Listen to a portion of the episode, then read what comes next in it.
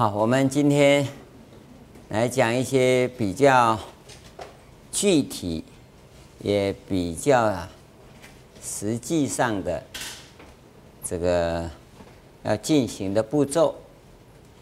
身为一个经教行者啊，他要如何啊来下手做修行？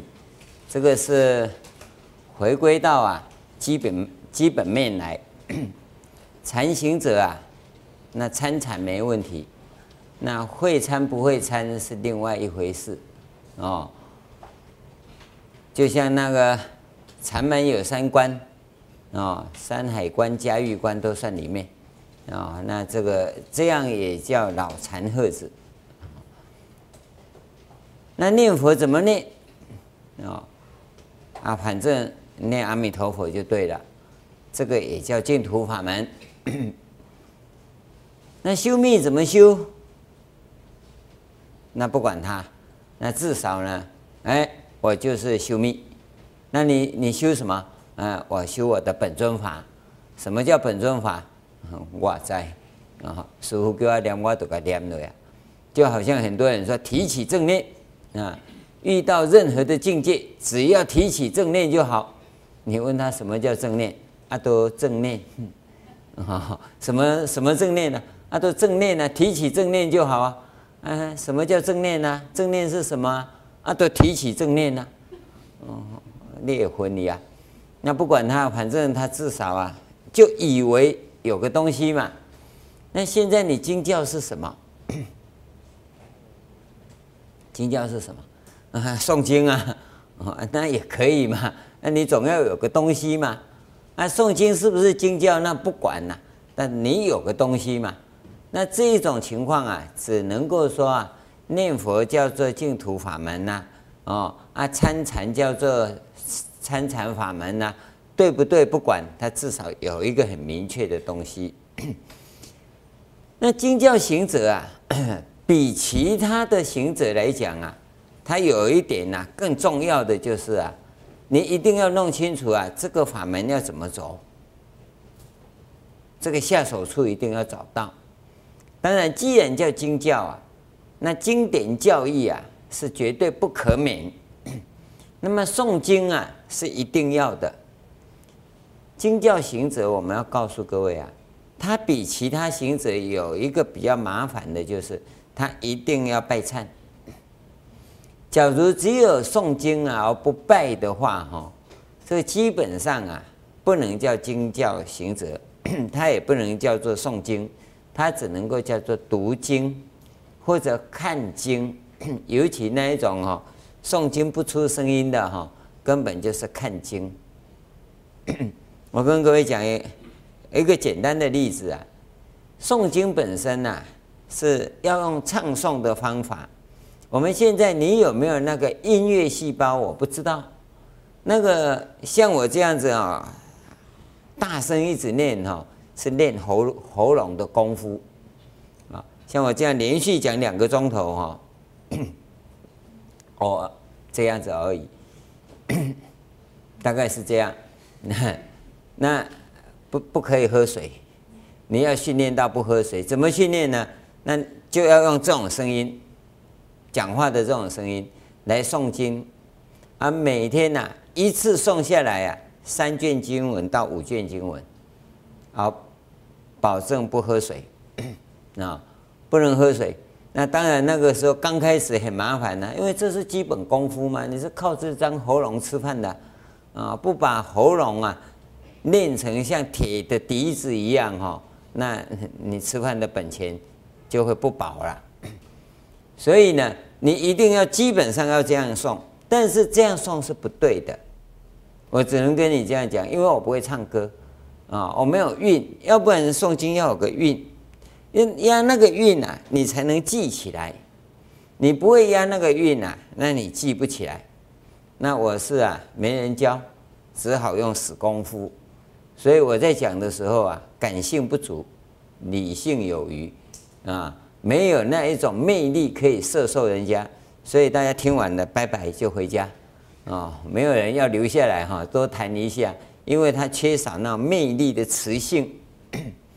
那你假如有的话，诵经就要押押韵，要押韵。不但要押韵呐，你自己还要拜，还要拜，哦，拜啊是避免我们呐一种傲慢心。好，不但拜佛、拜经、拜忏呐，不但要消除你的傲慢心呐，它更要增长你的自信心。各位要留意啊，这个自信呐跟傲慢呢常常并在一起。你要消除傲慢而增长自信呐，这是有点矛盾。你稍微留意一下，有很有信心的人、很自信的人呐，常常会让人家觉得哈有点霸气，有点傲气。假如你因为自信而产生傲慢的话，那你要怎么样子保持有自信而不傲慢呢？这是一个关键处啊。而我现在可以告诉你说，有自信的人啊，又能谦虚，自信加谦虚啊，就不会傲慢。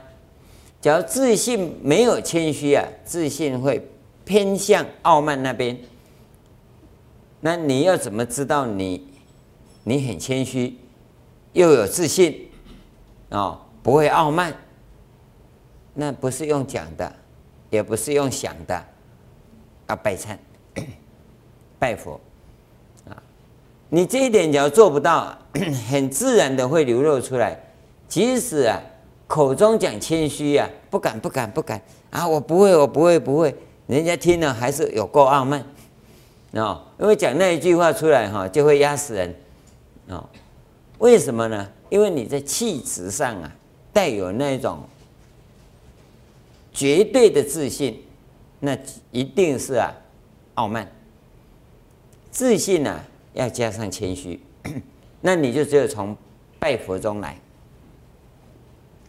当然，拜佛这个法门本身就很深奥了，很深奥了。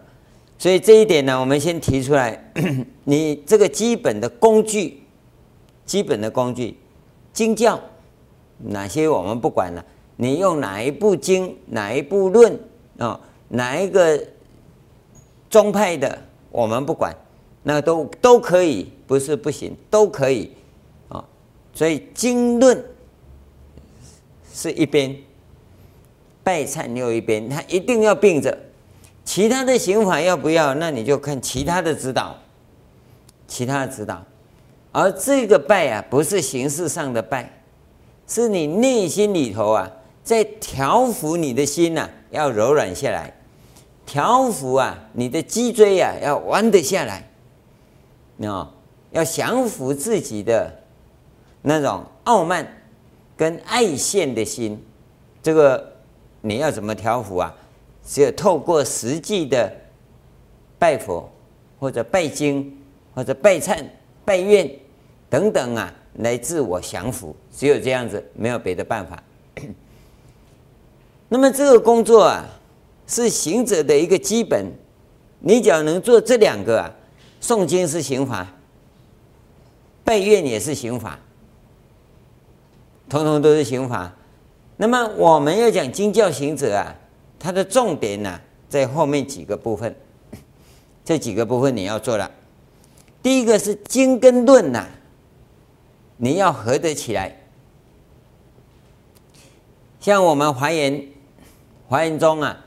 过去祖师大德怎么定，我们不管了。那我现在告诉各位，就是三经三论 啊，《华严经》、《圆觉经》、《维摩诘经》。《圆觉经》跟《维摩诘经》啊，其实啊是辅助的，让各位了解到哈，这根本经跟眷属经之间的那种。差别在哪里？它是可以这样让你延伸出去的。三部论，一部是造论，一部是起信论，另外一部是十二门论啊。那你要不要通通都来呢？那看你的根器哦。假如你的根器只有水桶那么大哦，那不一定啊。要拿到太平洋去挑水，哦，那河边的水就可以了。那假如你的根器呀、啊，有五大湖那么大，那可能就要从太平洋里头捞水了，要不然 没有那么多水给你装。那今天你的根气可以承受得了这三经三论啊，那你就三经三论全持。要不行，那光是华严经从单品一品来也可以。那这个是经一定要有的。假如只有这部经，譬如说十地品，那么十地品的书抄，那就是他的论，你一定要有。这个经典呐、经典的本身呐、它是锻炼我们的语言模式啊，跟思维模式。哦，一般来讲啊，论啊是在补助、辅助我们呐、来架构啊思维模式跟语言模式。另外有一个就是法本，法本是我们的行为模式。身与意三业啊，要透过啊这个部分来完成。但是啊，经典假如透过法本来完成的时候啊，大部分都是修密法，都是修密法。那你修禅法的人呐、是没有法本的，但是啊，他还是一样会有教相的指导，禅堂规约啊。是其中很重要的一部分，因为啊，深夜进行的时候啊，跟意业进行的理论是不相同的，方向是不一样。你一个经典你弄清楚了以后，你弄清楚了，就弄清楚了，弄清楚了不算了，你要做到，要怎么做啊？那问题就来了。因为做的方向跟你想的方向是不一样的，所以你理论教理能通达，你教相要去进行啊，你就发生问题了。所以我们在行法上叫教相，不叫教理。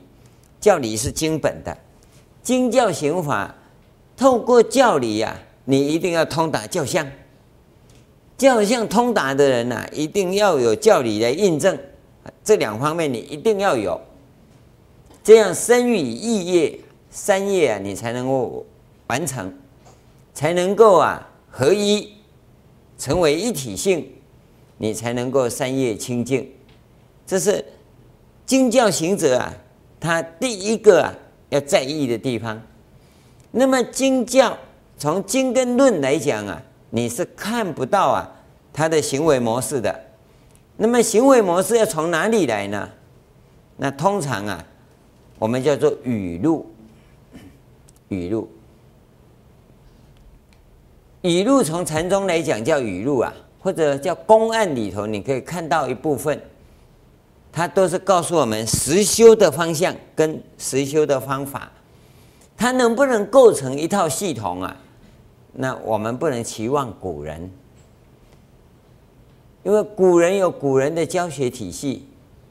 我们有我们的教学体系，现在你在用古人那一套来呀、啊，大概都叫狂禅狂会，你不踏实，因为你你你没有下手处，没有一个下手处。那要那个下手处啊，我们就要从语录当中或者法本里头啊，因为你是经教行者啊，不偏于呀禅或密哦。那法本也好，语录也好，你要能够看看出来你，你现在要怎么做，怎么做的问题。比如《华严经》在讲，那大家都知道啊，《华严经》没有讲打坐，对不对？要你参禅呢？哦，那个，那你参禅要怎么参？这个下手处你没有啊？那你只有从经典理论上来讲啊，你绝对进不去，进不去。禅法的殊胜跟密法的殊胜啊，这个两大系统啊，我们叫做两大甘露门呐、就从这边下手的。一个按照法本一步一步去观想，一个呢自心一处不观想，在不观想中啊，你的生命关键自然会现前。啊，这两个指导是完全不同的。那你不管怎么样，要从语录当中来看到啊，我应该怎么去做，你就去做就对了。所以那个怎么去做做到的才算。你做到哪里到底对不对呢？那用教理来印印证，来印证。关键就在这里呀、啊，关键就在这里。所以语录对我们经教行者来讲，它非常重要。它的重点呢、我相信以后啊，两百年到五百年以后的众生啊，你会碰到你，你不要一直瞪我，我也没有讲错。两百、三百、五百年，你一定会碰到。当然不是你这个色身碰到了啊，你再来你一定会碰到，因为你已经听我讲了啊，生命中已经有这个基因了，你会碰到很完整的那个教学教学体系。在这之前，目前没有。它重点在哪里呢？透过语录啊，是要让我们去感受一个东西。感受经本上面所讲的法身的那个境界，语录是在做这一个地方，因为经本本身讲的只是那个啊，那个那个就就那个嘛，哦，我讲了很多那个，你也知道那个啊，那个是什么啊？对，那个啊，学会学啦哈啊，还是那个啊，但你对那个啊一片茫然，语录啊是旁敲侧击啊。让你感受到那个的存在，确确实实存在。我们有很多同学有这种经验，提供给各位参考。有人呢、本来都不信，那后来呀、啊，哦，后来呀、啊，哦，因为开车啊翻车了，或者啊走路跌倒了，或者踩到香蕉皮滑一跤了，啊。啊，头震动一下起来以后，哎，他感受到有鬼的存在，哎，他从此相信了，啊，有轮回，有鬼神，这种感受哈、哦，不算，这不算，啊、我们有很多人呐、常常会啊做白日梦，哦，他也会感受到另外一个世界，有很多人呐、心神不宁，啊、坐在那个地方啊啊白日梦，哦。啊，胡思乱想以后啊，呃，他也好像啊，漫游周游列国哈，啊，出去旅行了。像这一种啊，我们统称为啊，人鬼不分的现象。哦，这种情况啊，不算感受。我们要培养你的感受啊，我我现在跟各位讲，这是一个很具体、很明显的状况。那你要慢慢的去分别。比如我们跟各位讲说。极乐哈不离娑婆，娑婆啊不离极乐，哦，这个烦恼即菩提，菩提即烦恼，这到底在讲什么？哦，那你有没有感受到这两个是一体的？那么两个怎么有可能是一体呢？这你你体会不到啊，体会不到不算呢。哎，那感受就体会啊。那我们再讲一个我常常讲的，各位再去感受看看。说世间的一切都是无常，没有永恒的，只有一个永恒。那个永恒的名字啊，叫做无常。那你知道那无常是什么吗？无常是不是永恒的？这一句话，无常是不是永恒的？你能不能作答？无常就无常，怎么永恒呢？但无常确实是永恒的，你能不能感受这个？你从这地方慢慢去调了解一下。那我们告诉你说，这世间一切有为法是生生灭灭，对不对？生生灭灭啊、那么什么是不生不灭？下下一句你怎么答？不生不灭的东西啊，其实就是生生灭灭。因为一切有为法都是生生灭灭嘛，对不对？那有没有不生不灭的东西？那就是生生灭灭。你你转得过来吗？你感受得到吗？这已经很明白了，很具体了。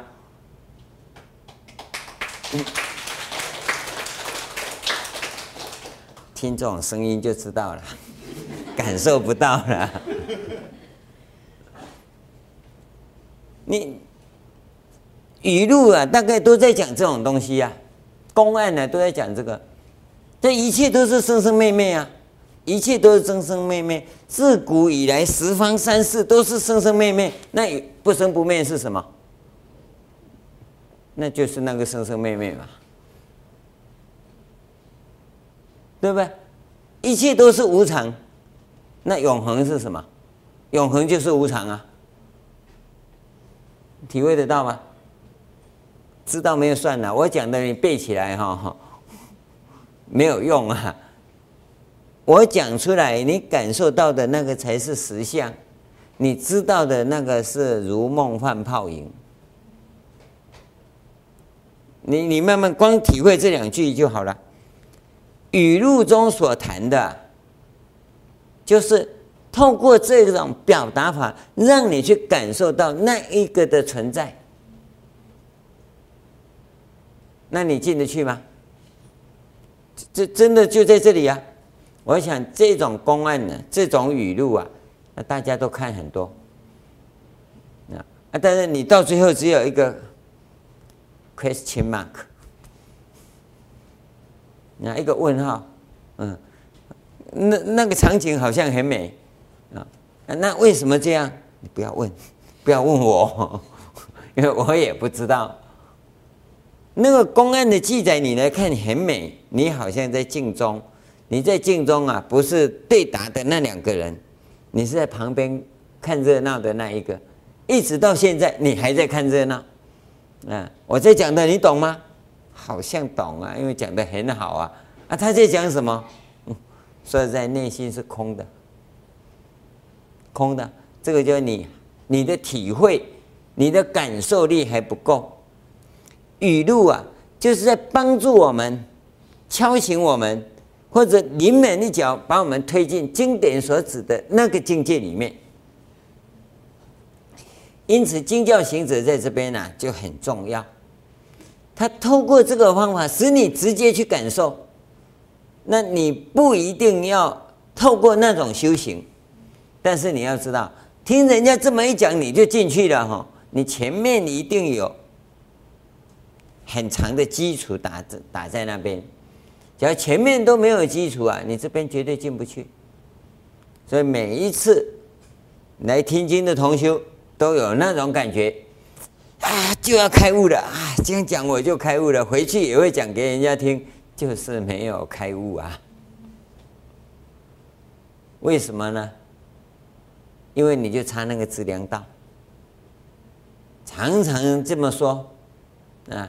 师父啊，每次听你讲经都快要开悟了，差一寸。啊，我再拿一寸来垫，还是差一寸。我告诉你，拿一尺来垫，你也差一寸。你爬到楼上去，你还是差一寸，因为你永远缺那个资粮道。所以前面讲的诵经、拜佛，一定要要从事经教训练的人呐、基本上先发愿，十万卷经文一定送，你自己考验你自己嘛。那十万卷，惊都卖来啊，啊，没来都还唔惊死啊。啊，啊拜佛啊，是以十万拜为单位杀下去。啊，你你算算看呐，拜佛其实哈，像我当初人刚学佛的时候，一位老居士啊。送我释迦牟尼佛的舍利子，啊，我我那时候笨笨的，就手伸去就要跟他要了，他说不行啊，要拿个舍利塔，我没大吹，哦，因为你你是无学会了，我我无啊，今麦才要学呢，好了，就跑出去啊，菜市场去找啊，我不知道舍利塔哪里买啊，就要到菜市场去去找了。找了半天呐、人家说在哪里哪里可以买啊，就去买了一个舍利塔，请了一个舍利子，他要拜佛，我愣了一下，嗯，为什么要拜佛？那学佛就要拜佛啊！你是舍利子请回家不拜，他土地公会收回去啊。我说哦，你到底会不会拜？我说会了，一天拜几拜？我说拜三拜。他他拿回去，舍利子要拿回来。我说那那不然要拜多少？他最少要拜一百零八拜。我对口我就答他说，哪有那种美国时间？我相信各位有这种感觉，一百零八拜。我们当初规定说，弄错了，跟人家有冲突，或者人家有抱怨，那你就去拜一百零八拜。我们的僧众还说啊，我说啊啊啥？一百零八拜十分钟，哪有那么快？你拜拜看，嗯，七分钟都给它快起来，你会觉得很快。你想想看，一百拜啊，十分钟，半个钟头就有三百拜，一个钟头就有六百拜，对不对？一个钟头六百拜啊，你假如啊，假如你要这样子，一天拜。三个钟头，你就一千八百拜。你算算看，一个月拜多少？一年你就拜多少？所以十万拜不是大数字。从修行每天例行的工作来讲啊，每天例行性的工作来讲，十万拜是很快的，很快你就会通过了，不用怕。根本不用怕，你想想看，一天一千拜，十天一万拜，一百天就十万拜，对不对？也不过三个多月啊，三个月而已啊。你想想看，是不是这样？那你要是觉得现在说十万拜那么大，那你就要知道拜完十万拜功德有多大。那，三个月都谈掉啊嘞，对不对？那你看要不要再立啊？啊，哪一天拜一千八百拜哈？这这两个月足足有余呀，足足有余呀！啊，两个月就赚十万拜的大功德哈！我告诉各位啊，眼睛瞪都开始变。两个钟头啊，你打一通电话聊天都不止啊，两个钟头啊，啊。尤其谈到股票上上涨下跌的时候，说到你的资讯来源跟他资讯来源之所以不同，造成那种那种损失的时候，我看不止两个钟头。坐在电视机面前看那股票起起落落，心里蹦蹦跳跳，一看就两三个钟头了。拿那个来拜佛哈，你都不要看股票，你自己就会赚钱了，知道吗？所以你拜佛的时候就跟菩萨讲啊，现在在股票市场那些就看你了，啊，我 我就负责拜佛，啊，不要两个月，我一个月拜十万拜，你看看，下个月你的股票就翻身了。你会讲到修行，你都会觉得时间不够了，要花费好多时间。你想想看，你把时间花费在那个地方，花费了多少？真的把它移过来，把它移过来做功课哈，你绝对啊值回票价，绝对值回票价。这个基础功夫一定要做，做了以后，你透过这个语录啊来推动经论的那一种感受力的时候，很快你就会进去了。这个叫做啊感受力的培养，你要去培养这个部分。我现在跟各位讲的这个部分呢、算是很粗糙的感受力培养。你要去培养的、真正的是法身的存在的那种感受，这个是经教行法直接切入的。你其他的行法，它的本身呐、啊，它的本质来讲啊，它都要绕一圈，要绕一圈。因为经教行法，我我可以告诉各位，为什么会有这个。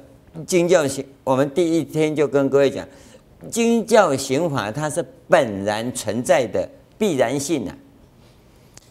在佛陀之前，他自己摸索，怎么出三界没人知道。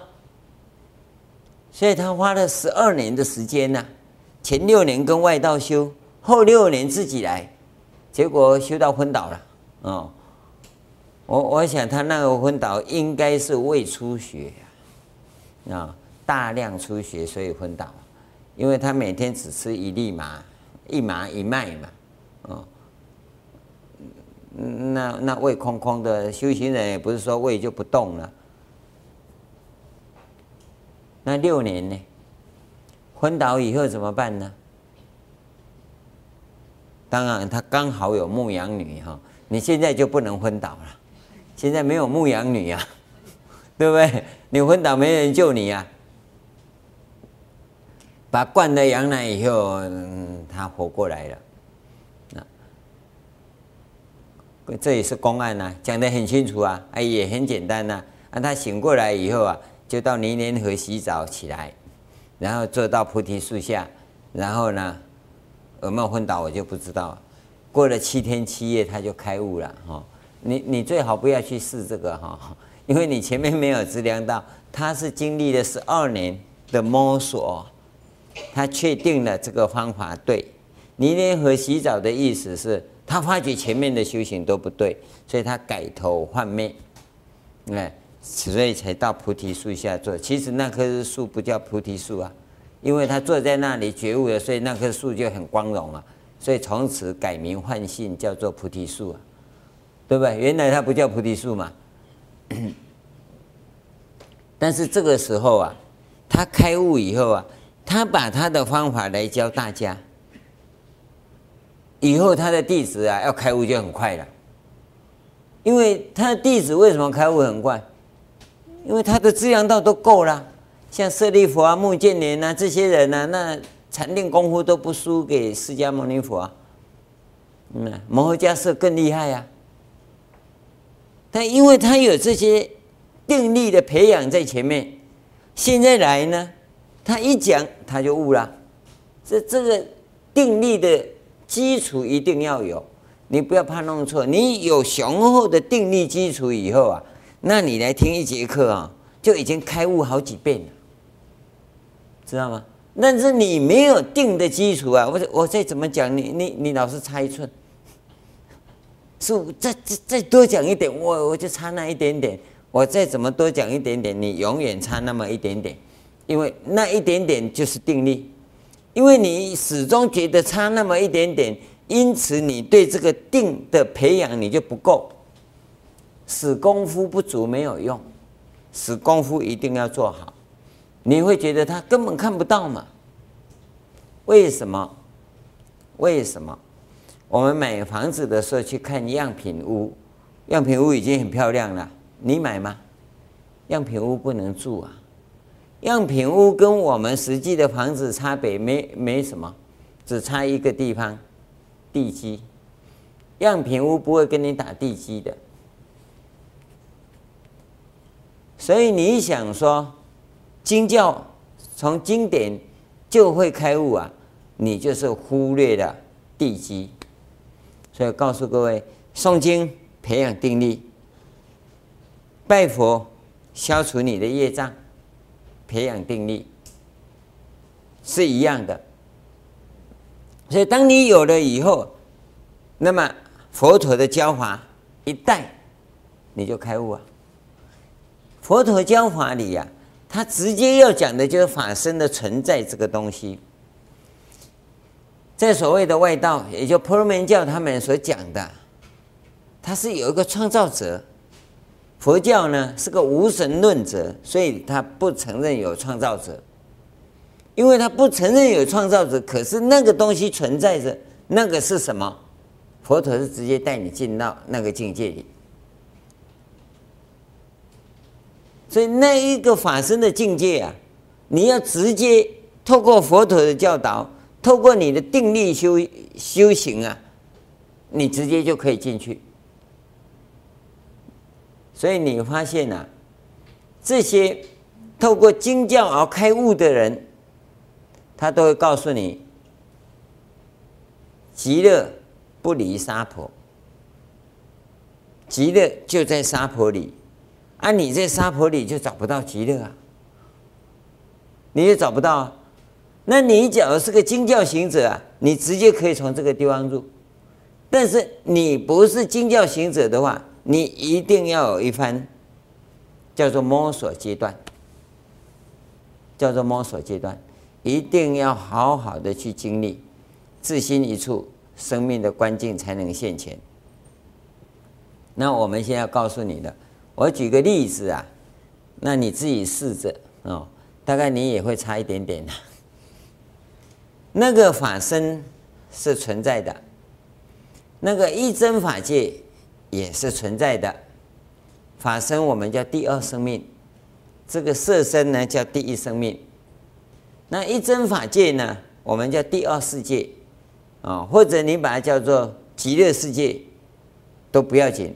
啊，那其实进入极乐世界以后，还有很长的一条路要一再的超越，从第二、第三、第四，一直到 n 加一个世界，这我们讲过很多次了。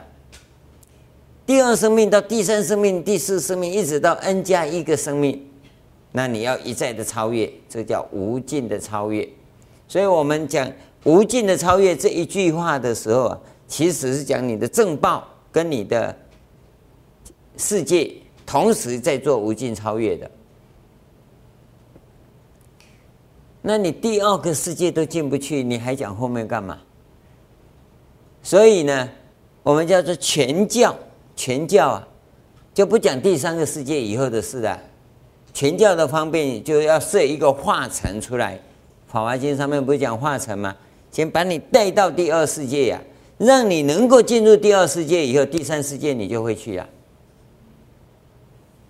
关键是在这里啊，所以我们在这个地方讲啊，极乐世界在哪里？就在我们这个世间。那你要怎么去体会啊？怎么去感受啊？这个就是经教行者最直接的行法。那你假如没有这种经验的人呐、你根本体会不到。你以为极乐世界是什么？是意识形态的，意识形态的极乐世界。那有人画一个啊极乐世界图，那你看的那极乐世界图啊，哦，那里七重楼阁，嗯，七重南神，七宝池，八功德水，你看人家画，你的影子就印上去了，那你就没不会去想到真实的极乐世界是什么个样子，你体会不到。那我们举个例子，让你慢慢的尝试去体会看看。假如体会不到啊，那我希望你也不要造口业啊。啊，体会得到啊，你要从那一条路慢慢去训练自己啊。体会不到的话，你不要讲说哦，他讲的这个哪算极乐世界？那因为你用意识形态，你根本感受不到。它不是意识形态，它是在你生活中，你自己可以慢慢去检验，去检验。我讲的是经教行者啊。不是我们修色摩他法入禅定所入的那种状况，那个所入的状况回过头来其实是一样的，啊，是一样的。那你现在你从经教来看，譬如我们跟各位讲这句话也常讲，人呐，什么都不能，唯一能的就是修行。你不要以为你很能赚钱，你很能什么。那不是你能，那是你前辈子所修来的福报。因为你有福报，所以你以为你能，你知道吗？为什么很多人都不能？你一样的 IQ，一样的聪明，一样的努力，那为什么你成功，他不成功？所以你以你的成功来说，他的奋斗是不对的，这句这种立场根本就错误。你的成功是你的 IQ 加你的努力很重要的。世间人叫做方法，我告诉你不是方法。你用的方法跟他用的方法是一样的，都是有为法，如梦幻泡影。你知道吗？那么他为什么会失败？你会成功呢？是因为你有福报，他没有福报。那我们还要再告诉各位一个问题是：假如这个没有福报的人，他拿别的东西来投资啊，他也可能会成功。譬如拿他的健康来投资，事业成功了，然后病病死了，有用吗？有的人成功了，家庭破碎了；有的人成功了，子女呢，完蛋了，有没有？这个就是，拿他的家庭，拿他的健康，拿他的子女啊，来当成本投资吗？今天台湾最伟大了不起的啊，就是人性啊，被糟蹋了，被这些政客啊拿来投资下去，创造他们的事业成功，这个是无量无边的。阿鼻地狱业报，因为啊，它破坏了人性，这是很可怕的现象。各位要留意到这一点啊，不能拿人性啊做成本去赌注。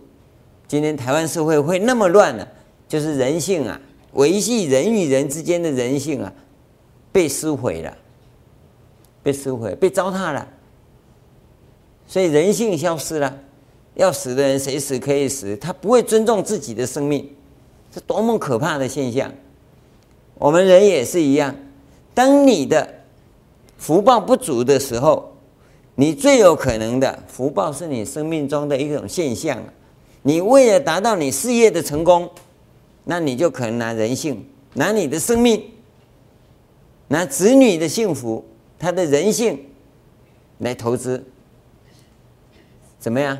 自己不顾死活的工作，积劳成疾，所以。暴毙很多，有没有？就拿他的健康来赌注啊，要不然就是没时间教养子女，子女报销了，你不是拿子女来投资吗？对吧？或者家里不顾啊，牺牲了家庭。早上我们八关斋戒，跟同学们讲，你把事业舞台呀、为了让事业成功啊，把你的人生舞台给牺牲了。就就是这样来的。那这样的话，你即使成功，其实是彻底的失败，这叫福报不足。所以能成功，成功的人呢、应该要感到啊庆幸，因为前辈子啊修有这个福报，所以这辈子啊才容易成功。那你就要珍惜呀、啊，这是福报，不是你能啊。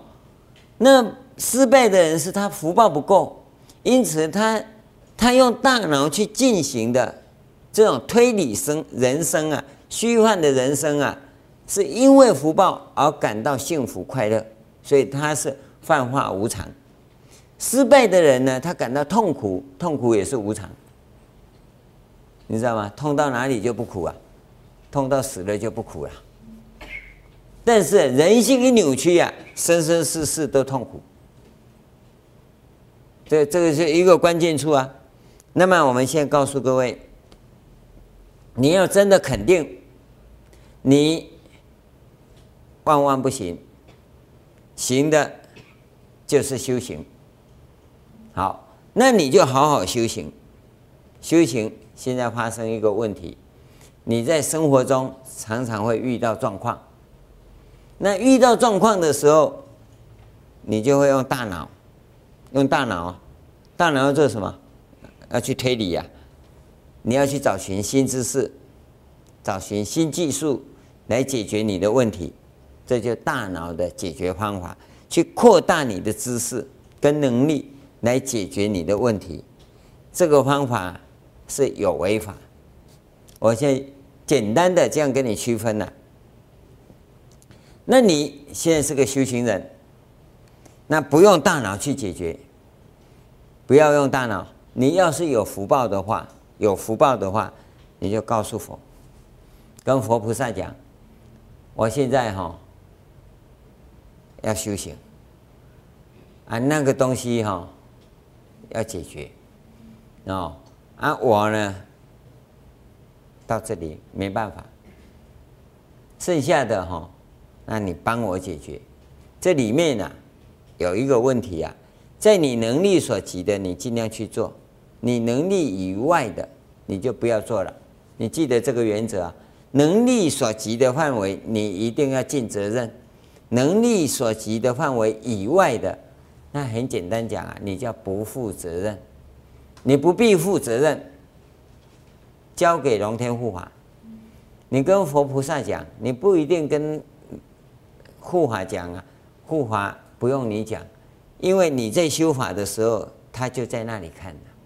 哦，啊，你要不要他帮忙啊？你跟佛菩萨讲，佛菩萨就会给他圣旨啊。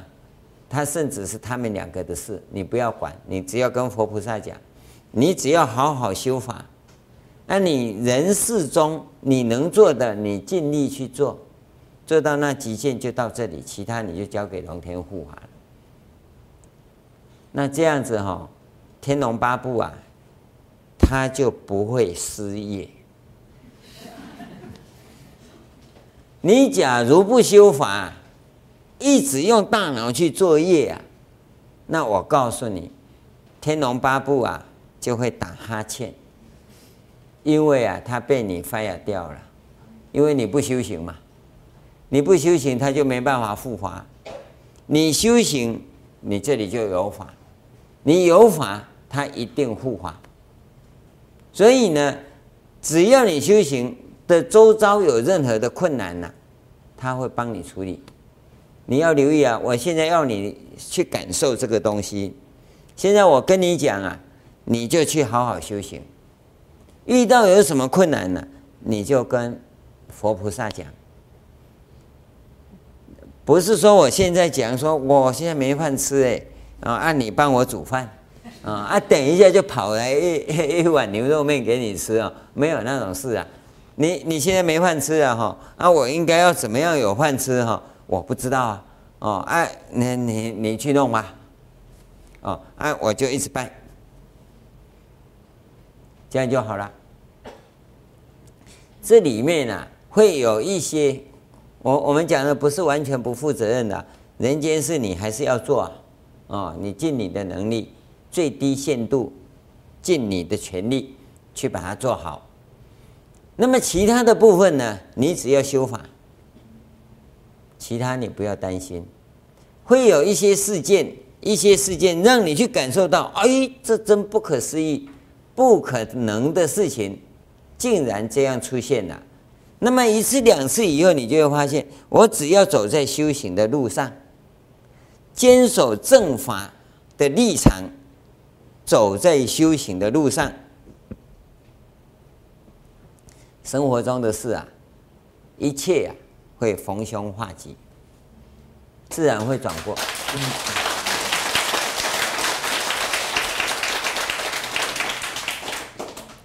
那你去要去感受那个东西，然后你自己就会很有信心的安住在那里，一直啊随着这个方向走，你就会走入第二世界里，你就会活在第二生命里。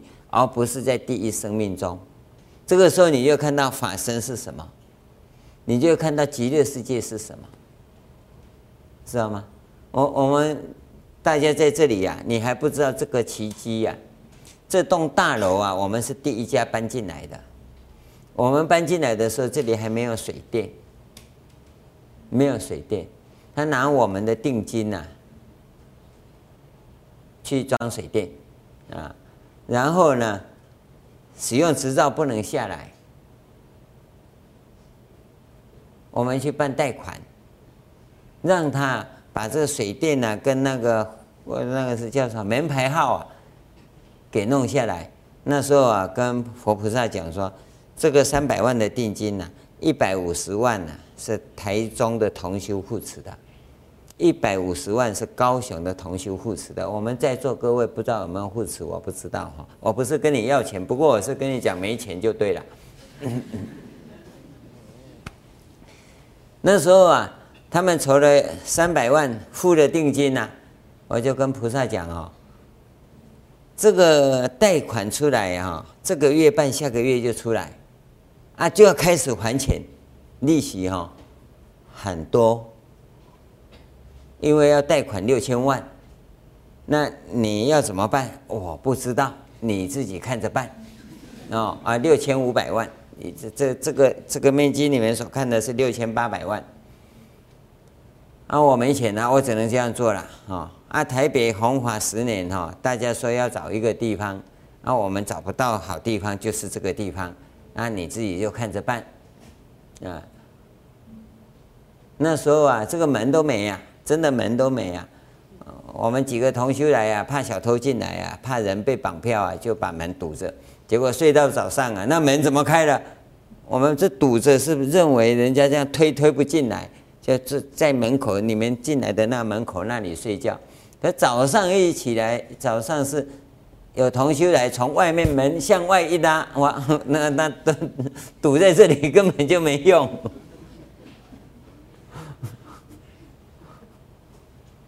这不要让他进来，结果人门一拉就开了，怎么办？那那时候是紧张的要死啊！不管他了，没钱就这样嘛，大家忍耐一下啊啊！就结果呢，就给男众睡大门口，女众睡后门口嘛，就这样子。啊，没钱啊，一个月啊，马上就下来，这里什么都没有啊。我就跟卖房子的讲，能不能前三个月的利息你缴？哦。啊，不不不，下个月来我哪有钱给你啊？他不行，只能缴一个月。讲了到最后是他负责一个月的利息。那第我们想那也好嘛，我总可以喘一个月嘛，对不对？我说喂，上个月我们都很累了，要他缴一个月怎么办呢？而且只好硬着头皮，赶快做工，我合作你爱到三工哦。按那无哈，每个月比利息哈，我热钱就好啊，免风花。啊，咱一定人哈都免修行啊。好，就开始办了。我们也开始想办法，各种活动开始展开了。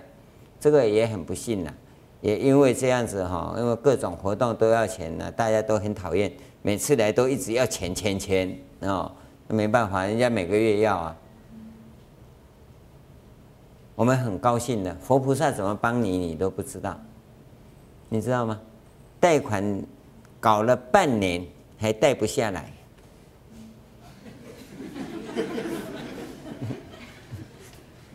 叫他出三个月的利息，他不要。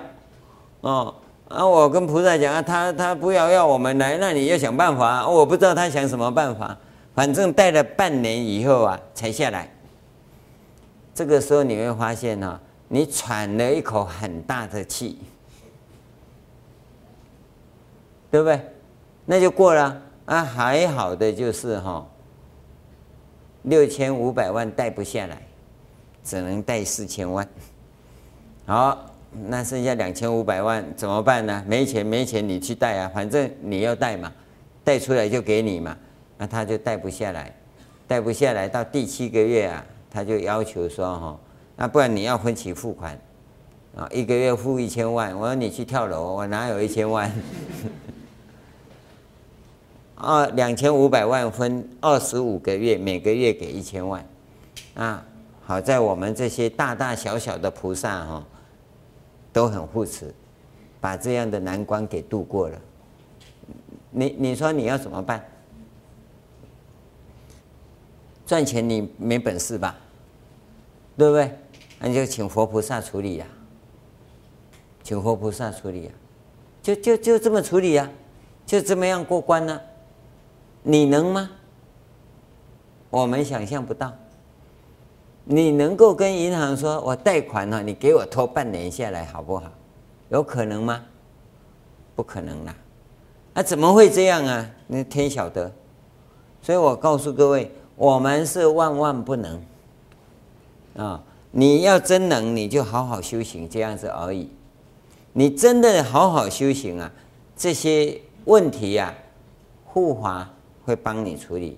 佛菩萨反正是不增不减嘛，对不对？不垢不净哈，不生不灭嘛。你跟他讲，反正他永远微笑的，到现在他还在笑啊，嗯，对。你跟他讲，他就这么笑啊。那所以你有时候也会很气，到底是准不准嘛？啊，每次讲完，我们说可许则许呀。啊因为我们不敢硬跟和跟佛菩萨说，你一定要怎么样。讲完我们就可许则许，他总是笑笑的。哈后来我们就发现哈，当我们在跟佛菩萨讲的时候，后面的天龙护法就说：“哎，进进进，带起来呀！啊，爱给你上班呐哈。”那就是因为你有法，他们才不会失业。啊，你要没有法，因为我看这个地方反正没工作做嘛。他是护护持正法，你只要啊手持正法，手持正法的立场站稳，走在修行的路上，坚持菩提道，坚持啊菩萨道，这样做下去呀、啊、就对。我想啊，饿不死啊。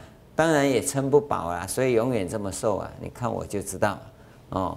那你要永远那么操劳啊，因为啊你在修行啊。当你福报到的时候啊，龙天护法哪天想到啊，对，要给他们精进，不要给他们忙，那就有大护法来帮我们把债务清了啊。当然还没有的时候啊，我们就继续劳碌嘛。所以我告诉各位，一个行者啊。他要去感受到那个法身的存在，啊，跟那个法界的存在，那第二世界的存在，那你要怎么样去感受？从你坚持正法、实践正法的这一个关键点上，你慢慢的就会去看到那两者的差别。啊，为什么他们会活在这种水深痛苦的对立世界中？这个叫沙婆嘛，那修行人呢，同样也在这个地方，同一个时空象限里，可是呢，他却活在啊法身的世界里，他是圆融的，他是不对立的，有没有？同样在这个地方，同一个事件，同一件事情，两边你能不能看得到这两个世界？有没有？这就关键处，所以。培养这种感受的能力啊，就是行者啊，经教行者啊，他最直接切入的地方。这个法门呢、啊，是因为有佛陀这样的圣者啊，走在前面，透过经教啊，把这些状况啊演绎出来。那你就要有这一种对于法身、对于法界的觉受的能力。假如你不能培养这个觉受的能力，那你从这边下下手是抓不到的。对不起，但是你要是能够抓住到这一点的话，那从这里下手，那又是很快了，又很快了。这个法门呐、有其殊胜处。那我们也期望各位啊，你能够既然来了，那就能够抓到这个要领，怎么样子啊，去学以致用啊？那就看各位了，我的责任呢、就讲到这里，我们休息一下。